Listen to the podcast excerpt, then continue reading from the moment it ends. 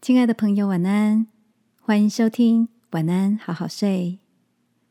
如果你听完后很有感动，邀请你在评论区给我们五颗星，或是写下留言为我们加油，也帮助更多的朋友更好睡。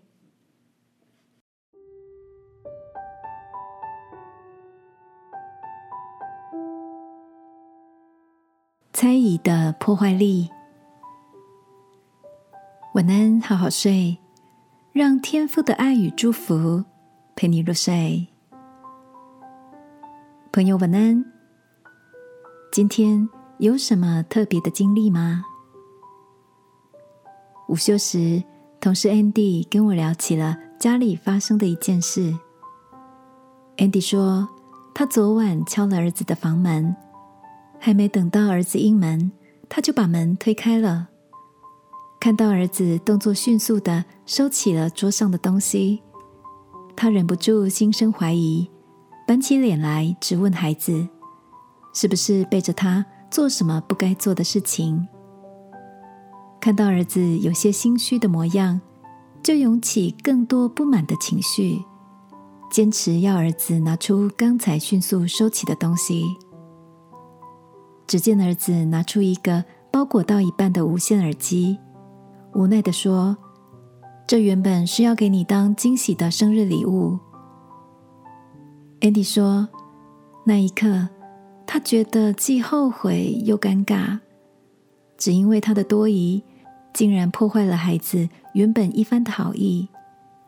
于是他低声跟儿子说：‘对不起，爸爸误会你了。’这件事情让他深刻领悟到。”猜疑的心很容易就造成人与人之间的隔阂与冲突。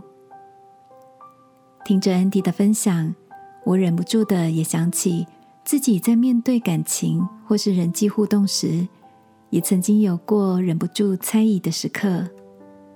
那些因着多疑而在心上生出的暗影，足以让人陷入许多无谓的假设。亲爱的。